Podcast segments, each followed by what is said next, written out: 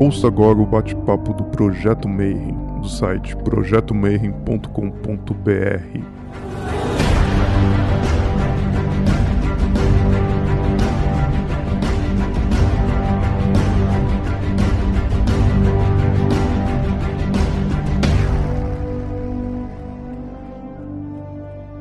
Bom dia para você que é de bom dia, boa noite para você que é da boa noite, boa tarde se você recebeu o comunicado e veio assistir mais um bate-papo Mayhem. E eu sei que você já veio com sede, porque hoje a gente vai falar de alquimia e todo mundo gosta de alquimia. E hoje a gente vai falar de espagiria, que é trabalhar com ervas, óleos e uma porrada de coisa que eu nem sei, por isso que eu chamei uma especialista para a gente conversar sobre isso. E eu tenho que agradecer demais da conta. Nath, seja muito bem-vinda. Eu sei que você tem um tempo muito doido, muito pouco tempo livre, e você mora numa fazenda que não tem nem luz elétrica, é uma parada muito doida que você vai explicar pra galera, né? Então você vive enfiada na natureza mesmo, né? E hoje a gente conseguiu te arrancar, te agradecer a Fernanda que tá aqui com a gente, que ela possibilitou aí essa, essa entrevista. E boa noite, seja muito bem-vinda no Bate-Papo Mayhem. Olá, pessoal. Marcelo, muito grata pelo convite. É uma honra estar com vocês aqui. É, me alegra muito assim poder falar do trabalho com a espagiria, arte da destilação. Então, eu queria contar um pouquinho da minha história para vocês, né? Como que eu cheguei na espagiria. Eu sou uma menina do interior. Eu cresci em Mariana, perto de Ouro Preto. Não sei se vocês conhecem aqui em Minas Gerais. Minha mãe, ela foi minha primeira mestre. Desde aí, quando eu estava crescendo, eu vi ela trabalhando com produção de sabão artesanal, utilizando óleo de cozinha reutilizado, ela também fazia produtos de higiene para casa, e eu ficava observando como é que minha mãe trabalhava, né? E eu tinha também um sonho de sair do interior e ir para a cidade grande. E aí eu escolhi estudar arquitetura, porque eu amo muito as artes, geometrias, né? A questão das catedrais góticas, os estudos da geometria sagrada, é uma coisa que eu gosto bastante. E aí eu fui estudar arquitetura, tanto que eu voltei todo o meu estudo para construção de templos. Fiz cúpula, tenho uma cúpula no meu sítio. E eu gosto bastante desse estudo, assim, dos, dos espaços sagrados. E aí, morando em BH, eu também descobri, né, o meu amor pelas plantas, quer dizer, redescobri, né, porque já vinha da minha mãe, mas eu tive esse insight maior quando estava na cidade de, de, Belo Horizonte e eu conheci uma raizeira tradicional, que ela chama Dona Tantinha. Ela mora na área periférica lá da, de Belo Horizonte, né? E aí eu fui atrás dela, fui até na farmacinha comunitária dela para aprender um pouco sobre plantas nativas e como preparar remédios naturais. Ela trabalha com fitoterapia. E aí ela me ensinou a produzir minhas primeiras tinturas e ela me ensinou a fazer extratos com barbatimão, identificar a planta nativa. Aí eu fui criei meu primeiro produto, né, da Pachamama. Que a Pachamama eu comecei fazendo absorventes de pano e aí eu comecei introduzindo alguns cosméticos para mulheres, né? E aí o primeiro cosmético que eu criei foi esse sabão líquido com extrato de barbatimão que eu aprendi com a dona Tantinha. E esse é um dos carros-chefes da empresa, né? Um dos cosméticos que mais vende. Foi muito legal isso, assim, porque foi o primeiro produto.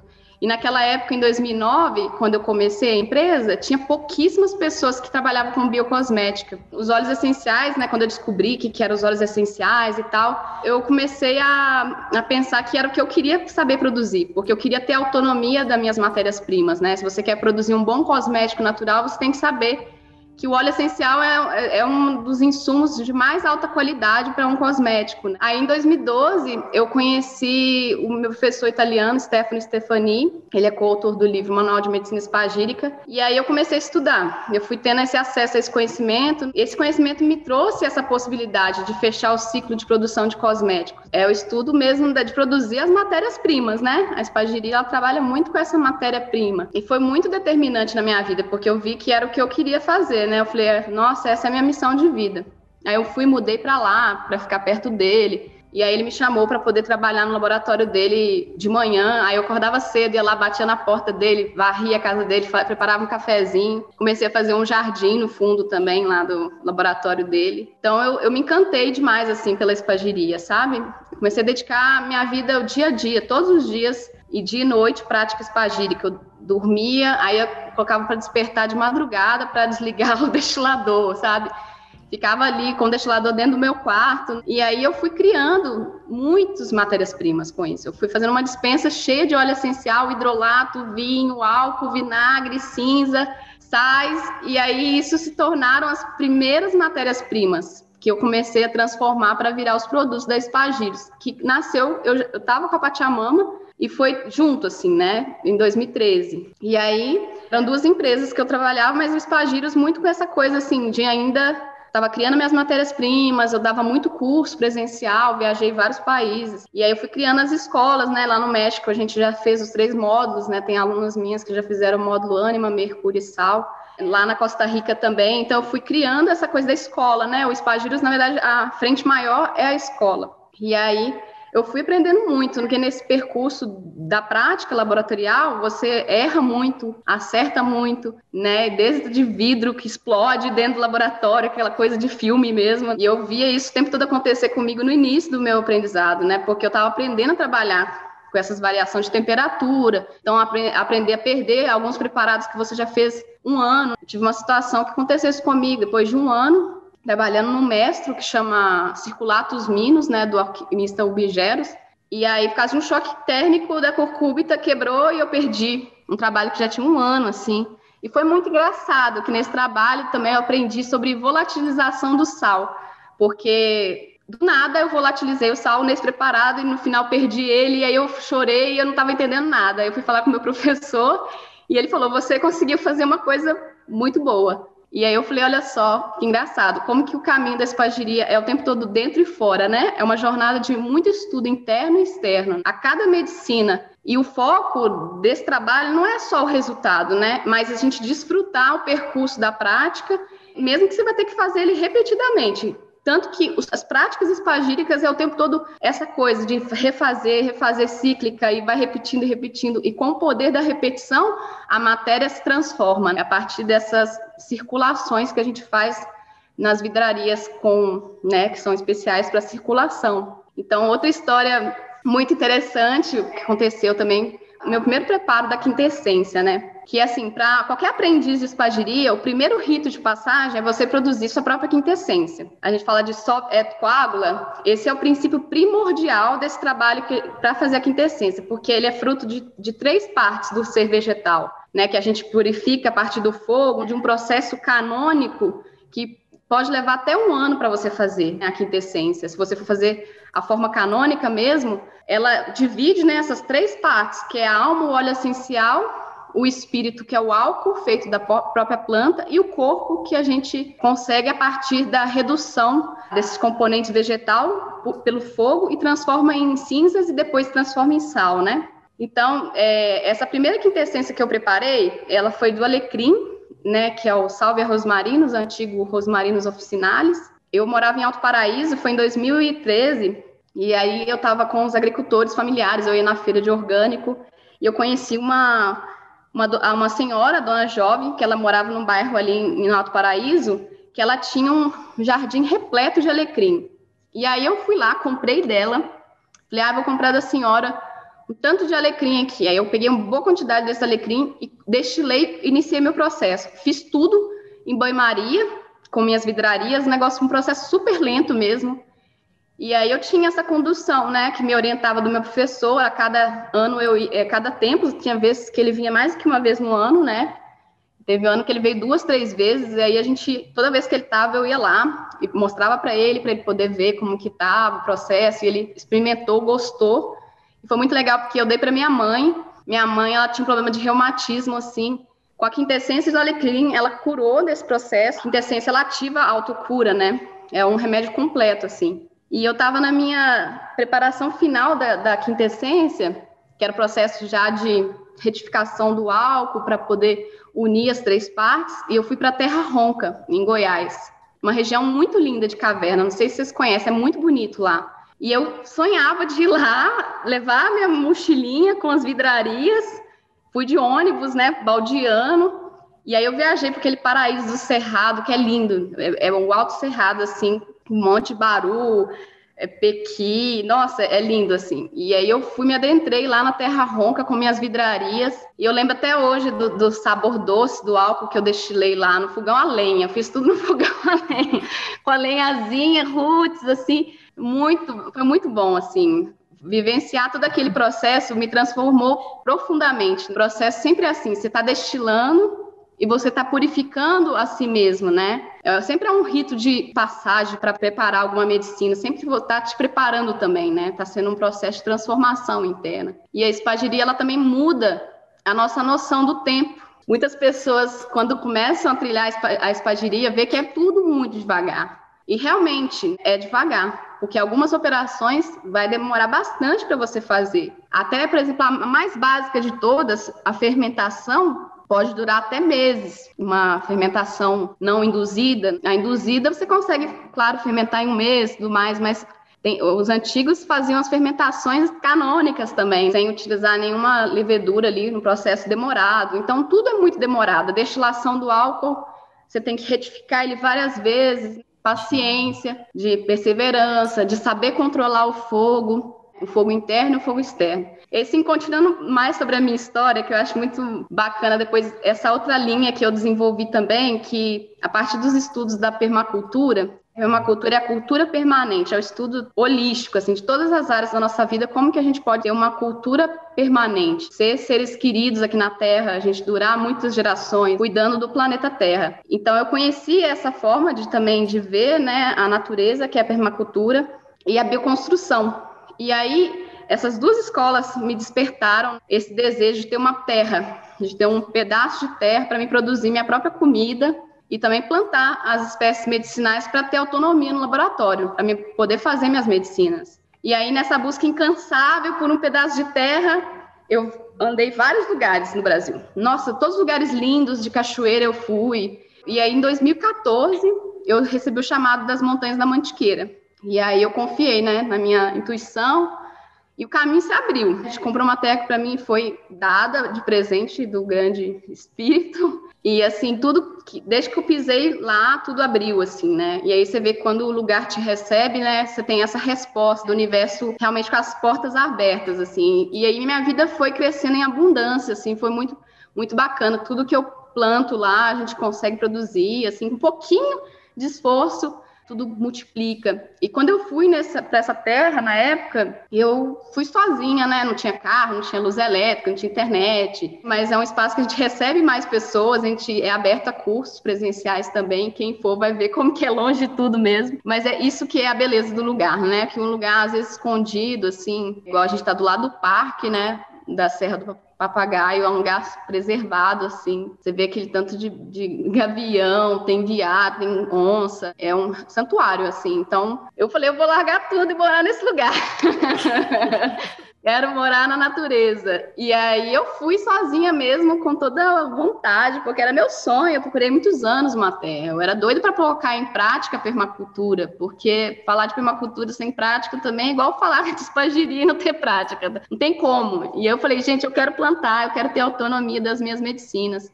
Mas na terra, quando eu cheguei, não tinha nem estrada, né? Tudo que a gente para levar para lá tinha que puxar no lombo da mula ou no trator. E aí eu falei, nossa, eu tô realmente radicalizando, mas eu falei, eu vou, eu vou fazer isso. E a gente construiu a casa toda assim, puxada na, no lombo do burro, os materiais, os adobes a gente que bateu, as primeiras mudas que a gente plantou lá, que foi 300 mudas de melaleuca ternifolia, a gente puxou na mula.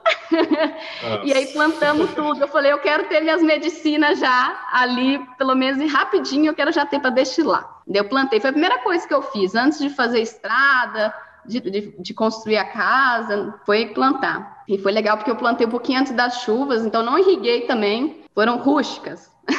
Nem estava morando na, na terra ainda. Que ano que foi isso? Foi em 2017, isso. 17. Pô, todas as pessoas legais que eu conheço são de arquitetura, né? Mas aí o pessoal sai da arquitetura, né? Ela é só a porta de entrada.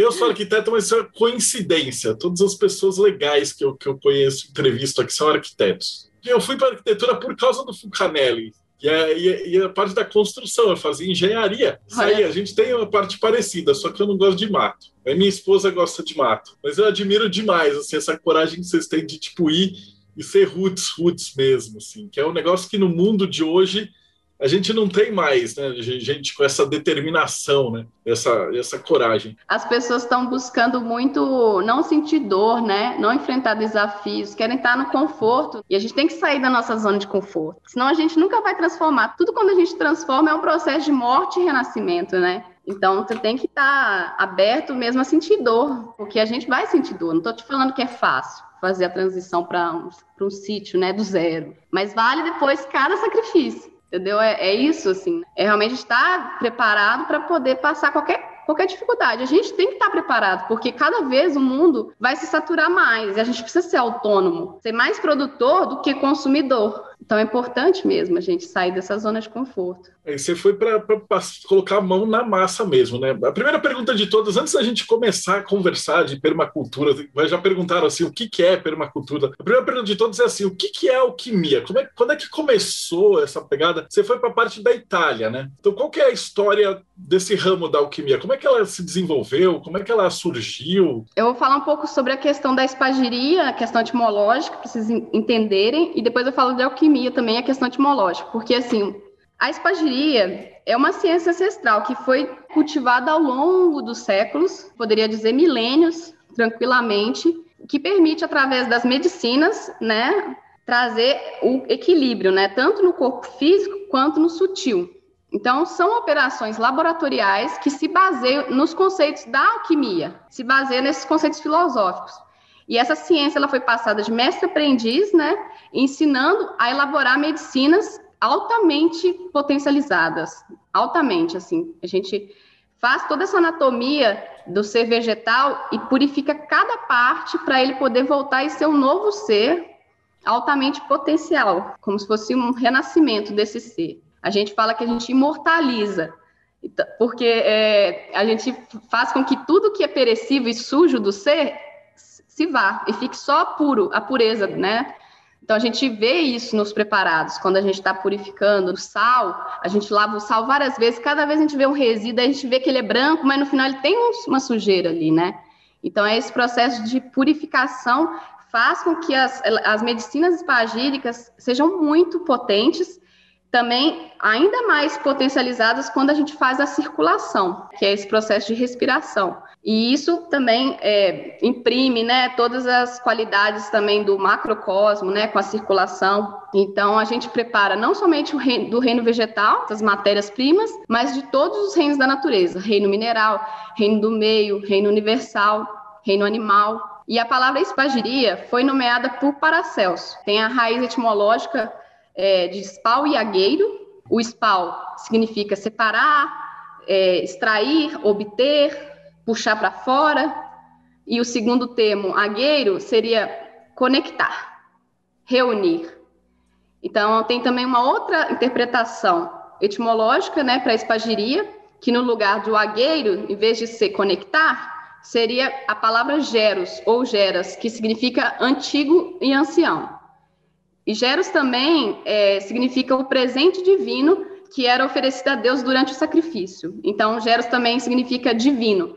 Então, a espagiria significa extrair o que há de divino, extrair o que existe de sagrado em uma substância. Então, aí, sobre a outra questão etimológica, eu queria falar sobre o termo alquimia, que a gente vê muita gente usando. Ficou popular o uso, domínio público, todo mundo utiliza, né, como uma coisa relacionada à transformação, vê as pessoas usando também, por exemplo, até em nome de restaurante, alquimias culinárias.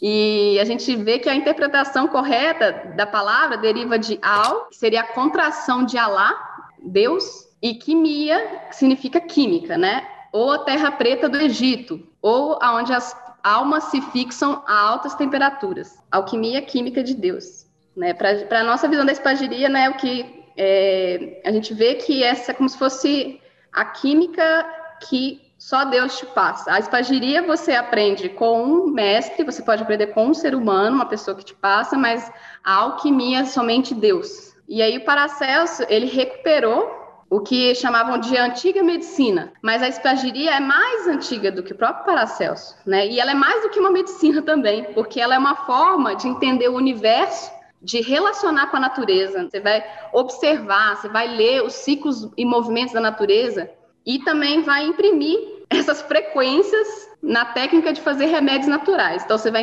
integrar do micro ao macrocosmo e vai observar que, né, quando a gente vai fazer uma medicina, a gente está trabalhando com o diagnóstico do indivíduo, né? Não do desequilíbrio, né? A gente não trabalha com a enfermidade, a gente trabalha com a integridade do ser. E daí na espagiria, né, como eu falei, a gente trabalha com várias operações, com vários reinos, e a gente fala da destilação. A destilação é um dos processos alquímicos primários né, que a gente vê nos escritos, nos livros, que foi usado na produção dos extratos espagílicos. E as duas formas principais de destilação usadas são para óleos essenciais, que extrai o enxofre, a alma da planta, e também a destilação do álcool, que extrai o mercúrio ou o espírito da planta. Então, o processo de destilação, ele pode ser visto como uma maneira que os alquimistas refletiam o padrão da natureza dentro do seu trabalho.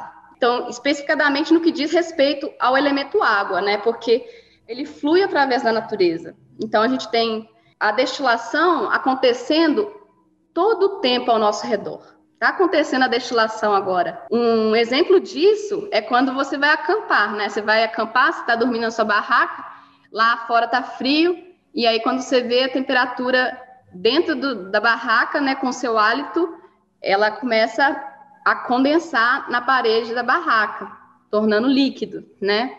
Aí uma escala maior, a gente vê o sol aquecendo a água no solo, ou perto dos rios, das lagoas, a gente vê aqueles vapores, e aí a gente vê que vai subindo os vapores, né? Aí ele vai condensa, começa a esfriar e gradativamente vai virando o quê? Nuvens e chuva de volta para a Terra.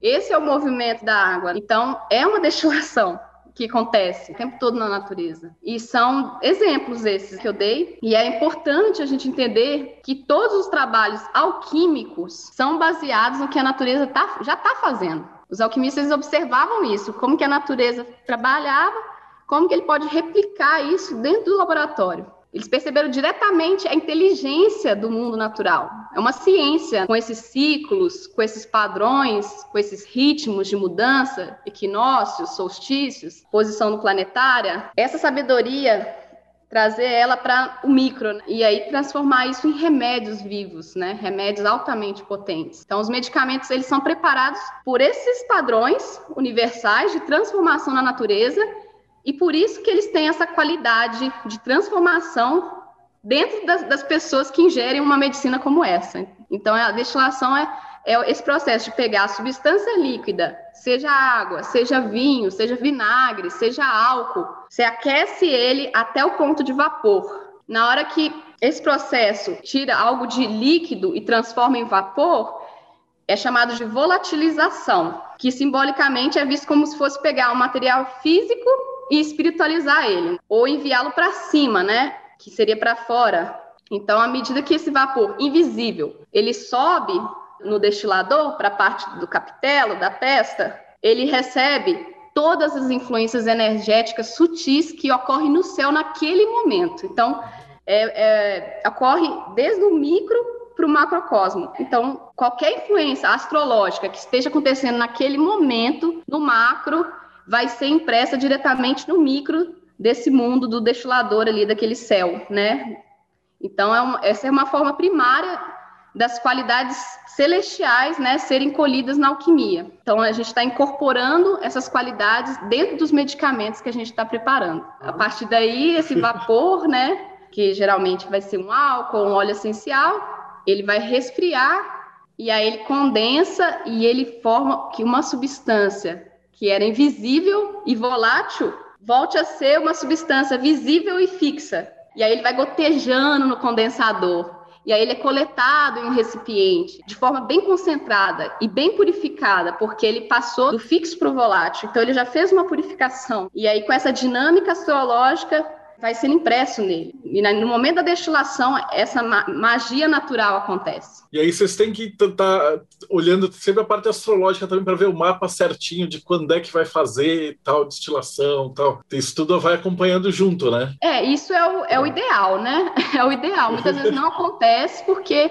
no processo de um sítio, da parte prática, de colheita e tudo mais, muitas vezes a gente que faz muitas funções não consegue fazer tudo perfeito, assim, né, canônico, assim, puritanismo. Mas é a parte que funciona mesmo, é a parte de colocar a mão no, no, no massa. Eu fico, podia ficar te escutando por horas, é legal ver que teu olho brilha, assim. Eu gosto de entrevistar a galera que está na verdadeira vontade, tipo, ama o que faz. É rico de simbolismo, né? A gente não tem um trabalho que é, pes é pesado no sentido físico, de estar tá muito ali, né? Mas ele tem, ele tem uma riqueza de simbolismos e, e, uma potência, né, é, sutil mesmo, assim, ao mesmo tempo, potente e sutil, sabe, assim, é muito, é muito poderoso mesmo. É uma, é uma ciência que é um estilo de vida, na verdade. É uma, uma forma de que vai.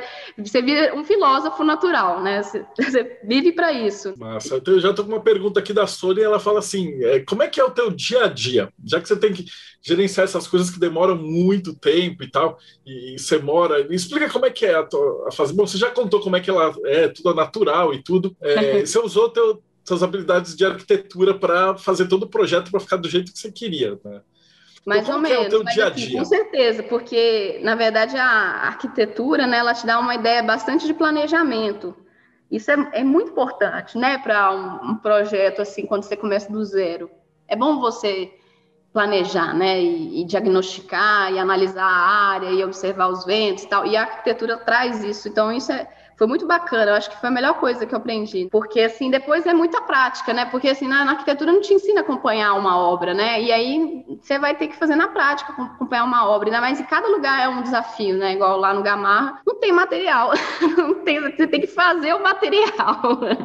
Ou então você paga um carreto de duas horas e o meu material tem que vir de trator, né? De baixo. Então, cada vez que você traz coisa de fora, é um esforço, né? Então, assim, eu sempre penso como eu posso ser autônoma e usar do que tem aqui, né? Por isso que a gente construiu tudo de adobe lá, porque além de ser um material abundante, que o meu, meu solo é perfeito, ele tem mais areia do que argila e ele é perfeito para fazer adobe, não precisa botar mais nada, você só amassar ele, né, jogar água, amassar e já está pronto, coloca na forminha, bate o adobe e está pronto. Então eu falei, é isso, eu vou fazer adobe. E aí eu tenho meus vizinhos que são mestres adobeiros, eles batem muitos adobes. Então a gente construiu tudo assim. Então assim, meu dia a dia ele é muito dinâmico, né? Porque tem dia que a gente está em obra, então eu tenho que ir lá coordenar a obra e, e ver o que está faltando e administrar a obra e comprar não sei o que, se precisa mais não sei o que, aquela coisa toda de realmente de estar tá ali vendo os, ah, os desenhos. E eu faço os desenhos na hora da obra praticamente. eu, eu eu não, tô, não tenho tanto tempo de ficar no computador ali fazendo AutoCAD e tal, desenhando, né? Às vezes eu faço isso quando eu vou planejar um SAF, porque eu, quando eu vou fazer uma agrofloresta, eu gosto de contar cada muda, porque vou comprar a muda, então é bom, né? Fazer o planejamento do desenho. Então eu faço um pouco de cada coisa, assim, desde planejamento, aí eu tô ali na prática do laboratório destilando, aí eu agora contratei a minha vizinha para ela me ajudar na, na, colheita e na destilação, montar o equipamento, porque é bastante trabalho quando vai destilar, é uma jornada que acontece, né? Você para o dia várias horas para poder colher e a gente colhe bem artesanal, né? Porque tem destilarias que utilizam trator e colocam a picadeira acoplada no trator e vai entrando nas linhas e picando tudo. E eles colhem em uma hora. E a gente não. Fica o dia inteiro para colher bem pouquinho só de planta, para encher só assim, uma dorna de 100 litros, que é normalmente 20 quilos, 25 quilos. E aí, cada destilação, a gente estava destilando praticamente todos os dias. A gente deu uma pausa agora, mas eu voltando para a roça, eu, né, eu vou continuar as destilações. A gente sempre tem material para destilar. E é um espaço pequeno, né? 2 mil metros quadrados em média de agrofloresta e a gente tem material perdendo até de tanto para destilar assim. Então é possível, é um sistema que também a gente trabalha muito, que eu, na, minha apresentação assim não deu tempo de falar da agrofloresta, que para mim é a base do meu trabalho, né, o meu pilar assim do trabalho, porque é onde eu tenho a matéria-prima para trabalhar no laboratório, a gente não traz material de fora.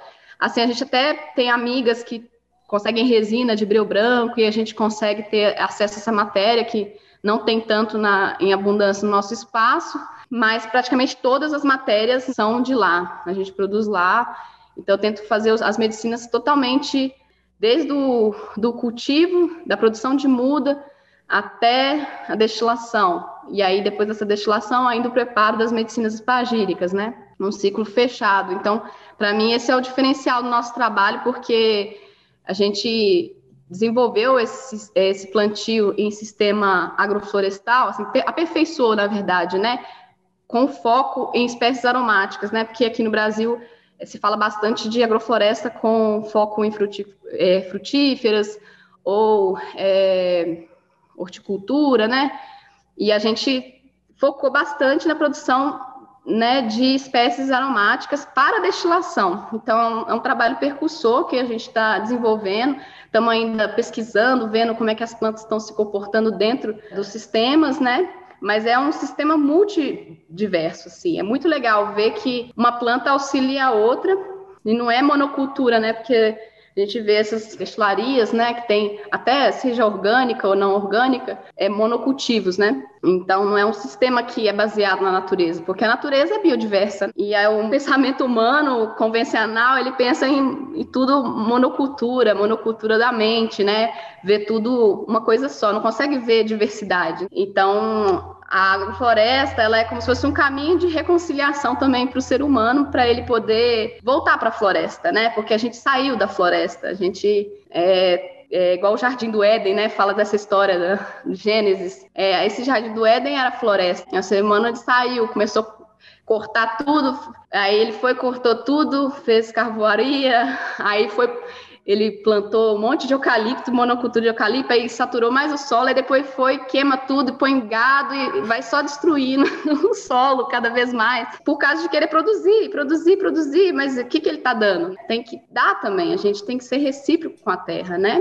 Então é muito legal esse sistema de, de agricultura, que é a agricultura sintrópica que a gente está falando, agrofloresta, é um sistema que é regenerativo, sabe? Eu falo isso porque eu sou uma pessoa que começou a plantar né, com esse sistema e estou vendo muito retorno num solo que é muito degradado. Era anos e anos de pasto, queimada, virou campo, né, onde eu moro, assim, mas a gente está numa região ali de transição, né, Mata Atlântica, Cerrado, já tem as, as araucárias, as florestas, e é, meu espaço é tão degradado e, assim, ele está se transformando com a, o sistema agroflorestal. Estou conseguindo acumular matéria orgânica, estou conseguindo fazer um solo mais gordo para poder vir espécies mais exigentes. Então, está sendo muito legal poder ver na prática como que é possível aliar vários conhecimentos, né? Mesmo igual a gente falou, né, da arquitetura e tal. Como que a gente é ser multidiverso, sabe? A gente não pode falar, ah, eu tenho essa profissão e vou...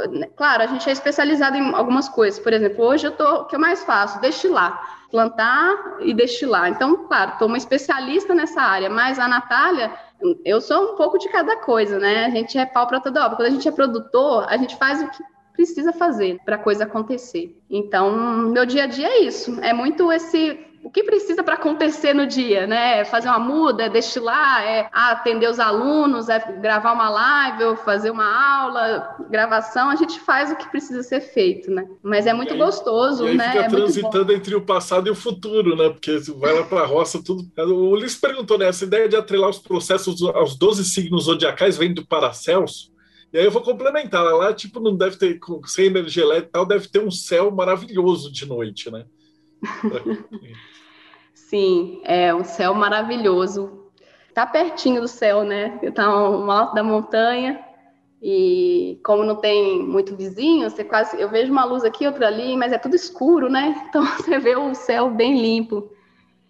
Mas assim, sobre essa questão, né, da da, dos sete planetas, né, que a gente faz essa relação da assinatura planetária com as plantas. São várias visões. A própria botânica oculta, né, do Paracelso, que o pessoal fala que foi Paracelso, mas a gente questiona se foi Paracelso mesmo que escreveu, porque é um livro um, um pouco confuso. E a gente se baseia muito no livro do Dr. Angelo Angelini e do próprio Stefano Stefani, né, que ele fala sobre essas assinaturas na visão da escola dele, porque cada alquimista também tem uma forma de ler, de ler assim, né, os planetas. Então, assim, a gente segue essa escola. Por exemplo, o alecrim seria uma planta é, solar por excelência, né? Aí as plantas, por exemplo, como cítricos, que são redondos, aí a gente vê na natureza como que a planta também cresce. Isso também tem a ver com a assinatura planetária dela, né? Se ela é uma planta que cresce muito na horizontal, que ela vai tomando os espaços, igual hortelã, igual boldo, ela é mais mercúrio. E mercúrio é isso, movimento, comunicação. Então a gente vai analisando a partir disso, né, da planta mesmo, como que ela se comporta e no próprio órgão humano, como que também né, age. Sempre tem essa relação. E aí, assim, para poder aprofundar mais sobre né, os planetas, aí Seria uma outra live só para falar Uma live só para isso. Não, é só para dar um gostinho pro pessoal. Eu tenho uma pergunta da Vanessa. Ela fala assim: para quem vive na cidade e ama essa prática, eu não sabe absolutamente nada sobre destilar e tal, que podemos de forma simples trabalhar nesse caminho de que forma, né? Um banho de ervas, uma tintura, né? Ela falou: uhum. quero ser sua aluna. Mas peraí, que daqui a pouco a gente vai falar dos cursos. Eu estou só é, passando essa parte prática para vocês terem ideia assim, do trabalho dela, de tudo que ela já fez. Que a gente conversou bastante fora, né? Na, na outra entrevista que eu estava conversando, eu, minha esposa e ela, mas uh, não apresentei ela ainda para vocês. E a Nath, ela manja muito assim, dessa, dessa parada, não só da parte teórica, né? De tipo, que planeta, o que, que vem e tal, mas a parte de tipo pôr a mão, mão na massa, né? Então, era essa pergunta assim, para quem está na cidade, como é que funciona esse curso? Aliás, antes do curso, como é que surgiu essa escola? Você falou que você viajou e tal, mas como é que você vai ensinando essa galera? Porque agora é a parte do futuro, né? É pela internet, é AD, os cursos, como é que isso funciona? Como eu falei, né, a gente dava os cursos é, presenciais até o ano passado, até mais ou menos fevereiro, foi o último curso que eu dei no meu espaço. A gente recebe pessoas no meu espaço já, assim, a, desde 2015, é, acho que foi por aí, não, 2017, a gente começou a receber no meu espaço, e antes eu já fazia cursos externos. Antes, em 2009 mesmo, eu já dava curso de permacultura. Sempre gostei de permacultura, né? Faz parte do nosso dia a dia, né? Vários conceitos que a gente aplicou. A gente está mais focado na agrofloresta hoje. É uma escola que eu iniciei, né? Então eu dava cursos nessa área de bioconstrução e aí depois eu comecei a ser muito requisitado pelas mulheres. A gente começou a fazer círculo de mulheres e tal, e eu eh, ensinando sobre como costurar, fazer seu próprio absorvente é, sempre trabalhei muito essa questão da autonomia. E aí, é, com esse estudo do feminino, eu parei nos cosméticos naturais, conheci o Stefano, nessa busca dos óleos essenciais, né, e tal. E aí eu fui me aprofundando, né? E aí depois desse tempo as pessoas começaram a me pedir, muitas mulheres para ensinar. Eu recebi um convite na Costa Rica. Lá eu comecei a dar os cursos. Aí eu fui indo todo ano. Fiquei cinco anos direto indo na Costa Rica dando todo ano. Teve ano que eu fui duas vezes no ano. No México também. Aí a gente foi criando essa comunidade. De repente, quando eu vi, eu tinha muitos alunos. E aí veio a pandemia. Aí eu ia quase que duas vezes no mês, às vezes três vezes no mês para dar curso. Saía de casa. Eu ficava muito fora do sítio muito. Não era o que eu queria, porque eu queria realmente estar mais no sítio. Acabava só dando curso externos. E aí eu senti um chamado da terra mesmo para me cuidar do meu jardim. E aí caiu a pandemia. E aí eu falei, meu Deus, e agora? Vou só trabalhar aqui mesmo, ficar na roça, não vou mais viajar.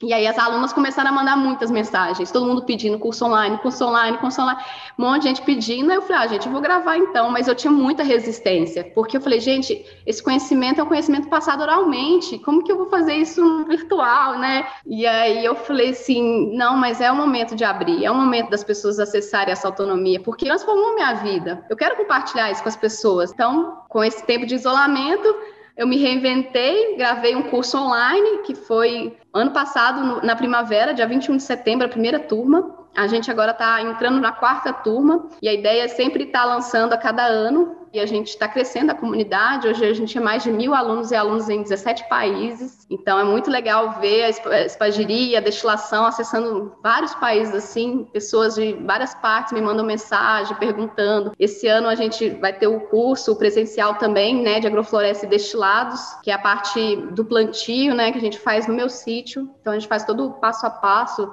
desde implementar do zero até você conseguir no próprio apartamento consorciar no vasinho, né? Conseguir produzir os princípios e conceitos da agrofloresta também na cidade. Então, a gente vai trabalhar a agrofloresta presencialmente com o grupo. Já fechamos, está tudo esgotado até, assim, foi muito legal, que foi muito rápido. As pessoas estão com sede mesmo desse conhecimento de plantar, e eu fico muito feliz, assim, muito feliz, porque eu vejo que as pessoas, com a pandemia, é, despertou esse olhar para estar tá mais próximo da natureza, sabe? E realmente aprender mais com ela, né? Porque a gente se isolou mesmo, né? A gente quis sair da natureza. Agora é o momento de reintegrar. E eu fico feliz que as pessoas é, confiam no nosso trabalho, estão indo no, no, nosso sítio aprender. Fico muito feliz de compartilhar né, esses saberes, assim. Então, a gente sempre tem curso. Quem quiser mais informação, segue a gente nas redes sociais, o Instagram do Espagiros, né? Que é o o nosso canal principal de comunicação com as pessoas ali, a gente compartilha o dia a dia, como que a gente trabalha, bem as claras, assim, o trabalho nosso, a gente mostra as destilações, como que a gente planta, como que é a forma, para que as pessoas conheçam, né, e se inspirem também. Então, quem quiser, é só acessar, é o arroba Espagiros, S-P-A-G-I-R-O-S. Muito bacana. agradeço muito o convite, Marcelo, também assim, a Fê, né, de fazer essa ponte e a gente poder estar tá aqui compartilhando. A gente é eternos estudantes, vejo ainda engatinhando no caminho. Eu sou honrada de poder ajudar várias pessoas, mas também sou uma eterna estudante, uma eterna aprendiz desse caminho alquímico, espagírico. Estamos aí. O pessoal que caminho. mora na cidade, assim, tipo, eu tenho umas perguntas assim, tipo, eu falo, se eu moro num apartamento, eu posso fazer esse curso? Pode, com certeza, gente. Eu falo, eu comecei a destilar dentro do meu quarto. Depois que eu fui destilar na cozinha, eu destilava no meu quarto porque eu dividia a casa, eu não podia fazer na cozinha das pessoas, né? Porque isso não ia atrapalhar a outra pessoa. Então eu destilava dentro do meu quarto, imagina. Eu, eu ficava na cama do lado da minha mesinha e ia rolando a destilação. Então é possível sim. Minha primeira quintessência, igual eu contei, eu comprei as plantas. É possível você conseguir a matéria-prima. Vai ter no mercado com um maço de manjericão. Você já consegue fazer um, um oleolito, já consegue fazer uma água aromática, né? Dá para produzir para você e para sua família. Então é super, com certeza. Eu acho bom porque eu vou falar para vocês. Eu fui para a terra, a terra me chamou e quem me levou foi o destilador. Ele me, sabe, impulsionou a querer viver no campo mesmo e falar: vamos lá, vai plantar suas medicinas, produzir seus, seus, remédios, porque eu, né, tava lá também limitada, né, só tendo meu quarto ali destilando, eu queria mais espaço para poder destilar. Então foi muito legal que a destilação me levou para essa realidade que eu tô hoje. Então é sempre é um bom passo, com certeza. Se você quer estar perto da natureza, os óleos essenciais, a destilação é, é maravilhoso, é um caminho encantador. Eu estou com uma pergunta da Vera, ela fala assim: que tipo de, de, produto que vocês vendem na loja de vocês? E o link também que você não passou, você passou do curso e tal, mas essa, essa loja desses produtos que vocês mesmos fabricam, né? Sim, a gente tem uma linha de hidrolatos, que é o nosso carro-chefe atual, porque a gente faz hidrolatos fresquinhos. O hidrolato é, é uma, um coproduto do processo de destilação de plantas aromáticas. Então, você vai fazer uma destilação de um alecrim ou de uma lavanda, você vai botar um vapor externo ou você pode fazer isso imerso em água, né? São dois processos de extração que chama hidrodestilação e arracha-vapor. Essas são as técnicas mais comuns utilizadas hoje de destilação, mas existem outras, né, como solvente, extração de CO2, e é a forma que a gente utiliza hoje, que é a hidrodestilação e o arracha. A gente utiliza até mais o arracha-vapor, porque a gente destila mais a parte aérea das plantas, as folhas, as flores. E aí, nesse processo de destilação, vai sair dois produtos: vai sair o óleo essencial e vai sair uma água, uma água carregada de moléculas de óleo essencial mais os oligoelementos, né? E essas moléculas solúveis em água. Então, são componentes diferentes do óleo essencial. É uma água super potencializada, mas que pode ser usada até em crianças, né? Assim, é, o cuidado é mais simples do que um óleo essencial. Então, o hidrolato está popularizando, né? É uma coisa que qualquer pessoa pode fazer morando no apartamento. Com um destilador pequenininho, você compra um maço no mercado e faz seu hidrolato, né? É muito legal. E é legal, assim, fazendo na hora, porque ele vai ser fresquinho, então ele vai ser com muito potencialidade da planta. E como a água também é um meio que é fácil ter contaminação né, de micróbio, por isso que é bom ser fresca. Então a gente tem esses produtos que a gente destila com as águas medicinais da montanha, da nossa nascente, e plantas cultivadas em agrofloresta. Então é um diferencial assim o nosso produto, assim é bem limitado, né? A gente faz cada destilação só 20, 20 e a gente vende eles e aí faz de novo. Então é coisa bem exclusiva assim. Então a gente tem esses hidrolatos, tem alguns óleos essenciais, a gente tem alguns produtos de apoio, como oráculo, a gente tem um oráculo só de plantas aromáticas que ajuda nesse estudo. A gente tem. Agora a gente está desenvolvendo joias, é, alquímica, nós estamos fazendo um monte de coisa, um monte de ideia legal, assim. E é isso, é muita criatividade. Cada é, vez a gente tô... vai atendendo o que as pessoas me pedem. As pessoas falam, ah, Nath, faz isso, faz aquilo, eu vou e faço, e ponho para as pessoas. É uma visão renascentista, né? Brinca que fala assim, os homens renascentistas, você é uma mulher renascentista. A Rosa está perguntando assim, qual que é o tamanho de um destilador pequeno? É, é difícil de encontrar depois esses materiais? Fazendo teu curso curso você vai indicar depois onde é que a galera consegue comprar Sim, isso. Né? A gente vai ter agora, né, é, apesar desse áudio e vídeo ser em outros momentos, mas em outros momentos também sempre vai ter um workshop gratuito que é, precede o meu curso pago, que é para as pessoas conhecerem, um, ter um gostinho, assim, um cheirinho do, do curso. A gente sempre libera quatro, cinco aulas, mas aulas específicas para o lançamento, com um resumão do que tem no curso, mas claro, sem aprofundar tanto, só para as pessoas conhecerem. E a gente, nesse workshop, a gente preparou um material para a pessoa deixar lá em casa com o que tem na cozinha, assim. Então tá, vai ser super inédito. A gente gravou semana passada, mas depois, futuramente, ele vai ficar disponível para as pessoas também assistirem. E é muito, vai ser muito legal. Eu vou ensinar a pessoa a destilar e vamos mostrar também equipamentos maiores de vidro, de 6, 12 litros, destiladores de 50, 100 litros. A gente vai ter uma aula só para mostrar sobre destiladores, equipamentos, para as pessoas verem, porque isso é uma dúvida comum, né? As pessoas acham, ah, eu moro no apartamento, qual que é o tamanho? O tamanho que você tiver disponível. Eu já destilei até 100 litros num apartamento. Então, assim, para quem quer começar só a estudar, temos de 6 litros. Tem umas vidrarias especiais da espagiria que a gente só vende para aluno também. Aí esse daí a gente põe só para as alunos que são as vidrarias para fazer os preparados. Então a gente tem todos esses equipamentos. É muito legal isso também, porque o aluno já entra, já tem tudo. Já... A gente tem pessoas aqui que produzem aqui em Lambari, né, perto aqui do, do de Baipendi, onde que eu moro. Então a gente tem fornecedor, a gente tem essa aliança aí com a fábrica para poder fazer os equipamentos para os alunos. Oh, que fantástico. Aí depois, se você estiver escutando esse vídeo no futuro, é, eu vou pegar com a Nath assim que os vídeos estiverem disponíveis no canal dela, vai ter o link pro canal dela e os vídeos aqui embaixo. Nath, foi um prazerzão, cara. O teu trabalho é fabuloso. Eu não vejo a hora de acabar a pandemia. vou ir com a minha esposa, a gente vai fazer esse curso no meio do mato. É. Ela, foi, ela cresceu em fazenda e tal, mas eu sou assim, a maior dificuldade que eu tinha quando era criança era andar para não pisar nos Lego. Então eu sou totalmente da cidade, mas a minha esposa era cresceu em fazenda, ela dava corria com faquinha, seis anos de idade no meio do mato, assim, ela vai adorar essa tudo isso daí. Eu achei o teu trabalho fantástico. Eu te agradeço demais por você ter disponibilizado. A Fernanda também por você ter vindo e conseguido fazer essa conexão de, de internet para a gente te entrevistar. Foi uma entrevista uhum. maravilhosa. Muito obrigado mesmo. Nossa, eu que agradeço também essa oportunidade. Grata demais a Fê por esse canal, viu, Fê? E por tudo, né, que eu estou na casa dela aqui também transmitindo, tudo que ela proporcionou para a gente poder estar tá aqui. É muito gostoso compartilhar. E quem quiser depois conversar comigo mais lá no Instagram, eu, a gente está disponível sempre para comunicar, para conversar, para saber como que a gente pode ajudar, estamos disponíveis. Tá bom? Muito grata por todo mundo. Se você estava seguindo a gente até agora, então não esquece, é, clica nos links, vai, segue elas no Instagram, dá like, vai no canal da Nath. Uh, e se você tiver a sorte de pegar os cursos, essas coisas, faça, porque vale muito a pena. E a gente se vê aí de novo no próximo Bate-Papo Mayhem.